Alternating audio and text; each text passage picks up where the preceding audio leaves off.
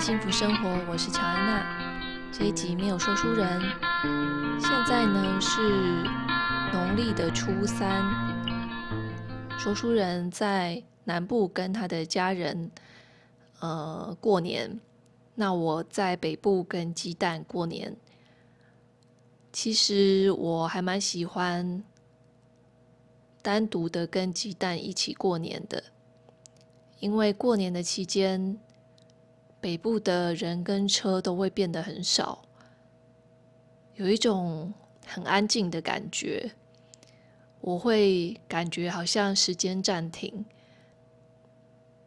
就很清幽的感觉。除了有时候会有鞭炮，就是呃吵到鸡蛋这样子。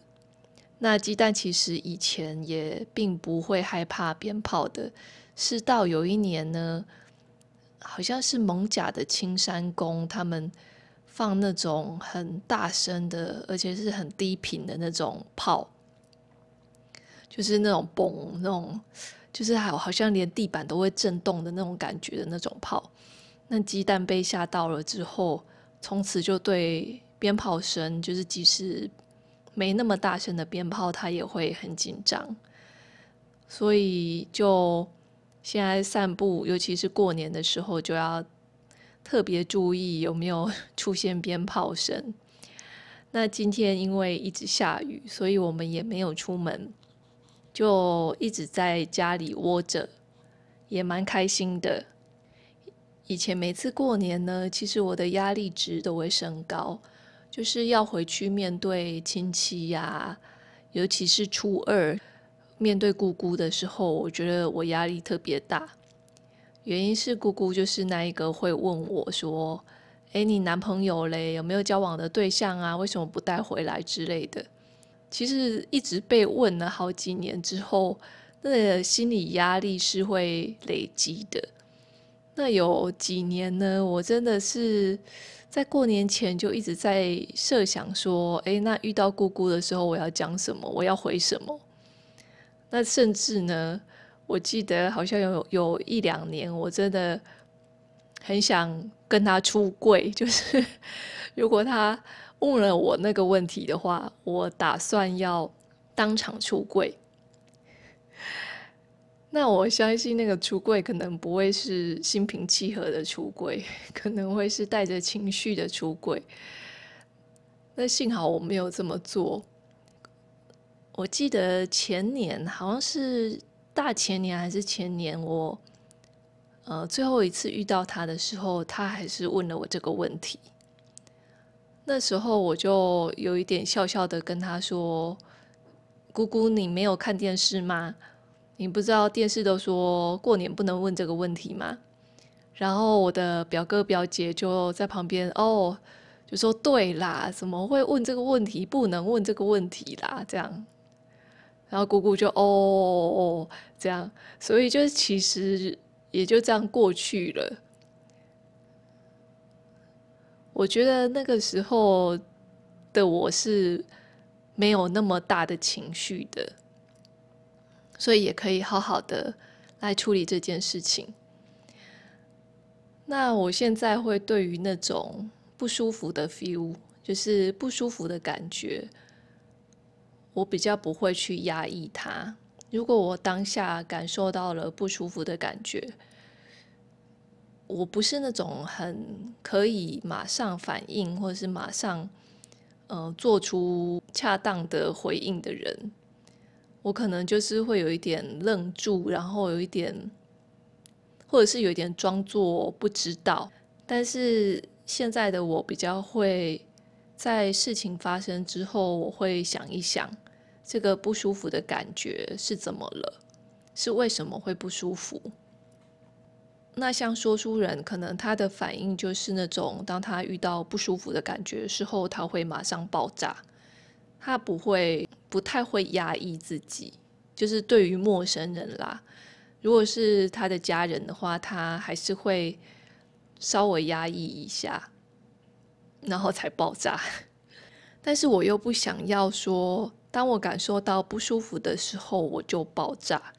有时候别人不是有意的，或是别人的恶意，也许没有那么大。但是如果我爆炸了，那种压过对方的那种气势，跟可能会造成对方也是受伤的结果，也不是我想要的。所以我现在在想，如果以后出现这种不舒服的感觉的时候，我能不能就是按下暂停键？我指的是，也许他在对我说一些让我不舒服的话的时候，我可以跟他说：“哎，我们可以暂停一下吗？我觉得不太舒服，我可以离开一下吗？”让对方知道他说的话或者是他做的事情让我不舒服了，那我也。不用说当下马上就反应，我可以冷静过后再去处理它，或者是不处理它，说不定也没关系，因为我已经说了暂停了，也许我就不会受那么大的伤。关于这个不舒服的感觉呢，呃，最近就是有朋友来我们家吃饭，就是两群朋友。来我们家的时候呢，因为餐具并没有那么多，因为我们选择了简单生活的这个生活模式，所以餐具跟碗盘都没有那么多。那说书人就会很客气的跟大家道歉说：“哦，对不起，因为我们在做断舍离，因为乔安娜在做断舍离，所以。”我们家的碗盘跟或者是筷子实在是太少了，真是不好意思。这样，那他第一次这样说的时候，我其实我知道他在做什么，但我心里还是有一点那个怪怪的感觉。那当第二次就是朋友来我们家吃饭的时候，他又讲出了这样的话，我也没有。当场发作，但是我的确有感觉到不舒服。后来在整理，就是朋友回家了，然后我在洗碗的时候，我就跟说书人讨论说，可不可以以后不要因为我们所选择的生活方式而道歉？就我知道你是客气，但是可不可以不要道歉？那他也觉得 OK。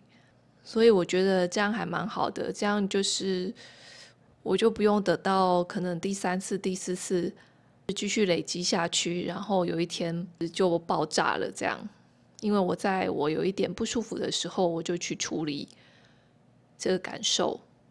那这次过年呢，之前我没有做太多的整理，可能是因为之前才刚解压缩，就是搬家完。然后整理过，但是因为我们现在住的地方，也就是说书人他的从小长大的这个旧家，我们没有跟他父母一起住，就是因为他爸妈已经搬到桃园区的透天，所以这个房子现在就只有我跟说书人还有鸡蛋住。那这个房子呢，在厨房部分的收纳柜，相对之前的租处是比较小的。所以我就是之前就觉得，哎，厨房的东西有一点不知道怎么配置，在过年前就决定把一些纸袋，还有其实滚来滚去很久都没有用的环保袋整理好以后，就送给里仁那种卖有机食品跟环保啊，就是环境友善的产品的店。那他们就是可以接收你给他干净的纸袋或者是环保袋，他们就是会给那些没有带环保袋的客户使用。我觉得这样蛮好的，就是可以重复利用。其实实际上我们使用的环保袋反反复复就是那几个，就虽然有一些环保袋蛮漂亮的，但是就其实也用不上。那还不如就是让更需要的人使用。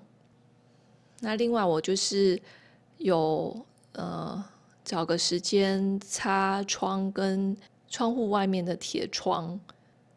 我还蛮喜欢干净的窗的，但是呃这边感觉擦完以后没有那么开心，原因是 这个这边的窗它是雾面的，所以而且是非常的雾，是完全看不出去也看不进来的。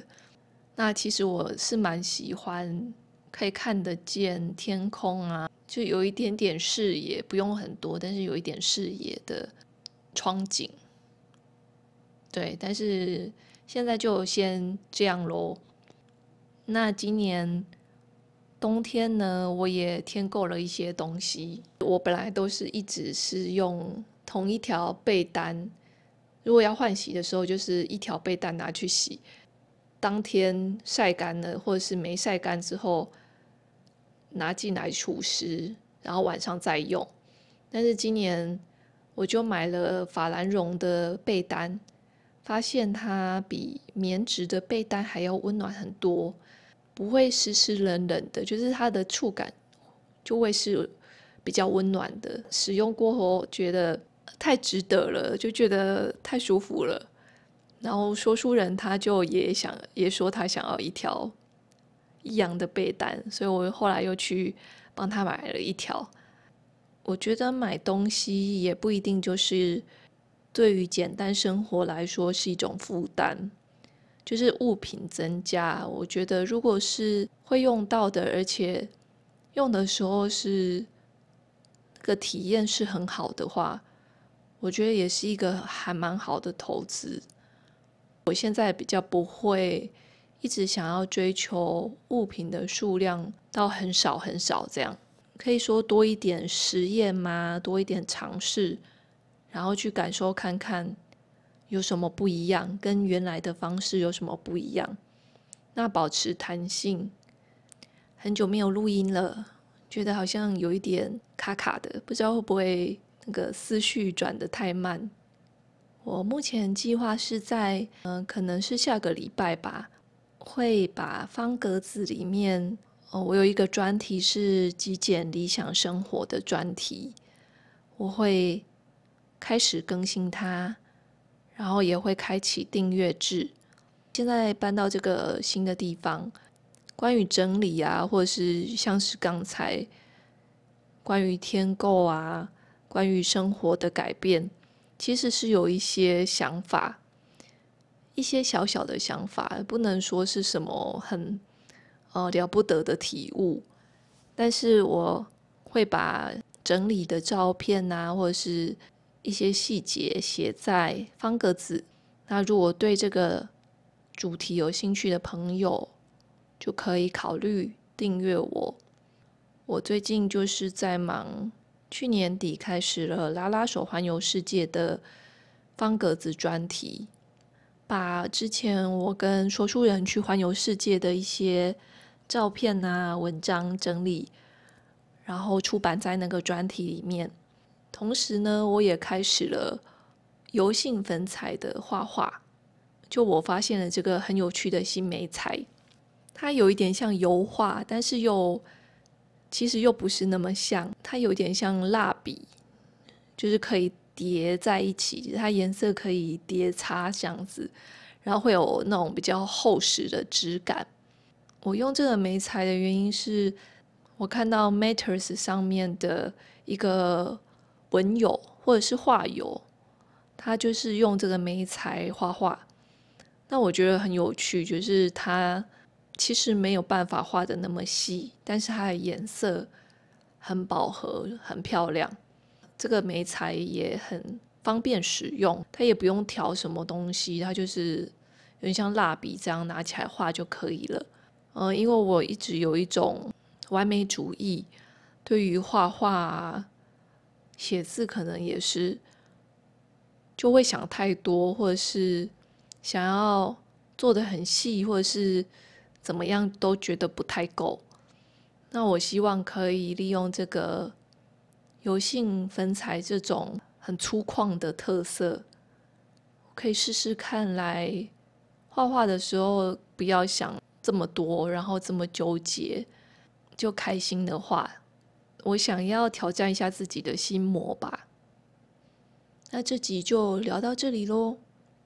如果有什么想法想要跟我分享的，可以到脸书粉专拉拉手环游世界，或者是你也可以到我的方格子专题，就是我的文章都可以留言，那我都会回复你。或者是有想要听我聊聊什么主题的，也可以告诉我。祝大家新年快乐，健康平安，拜拜。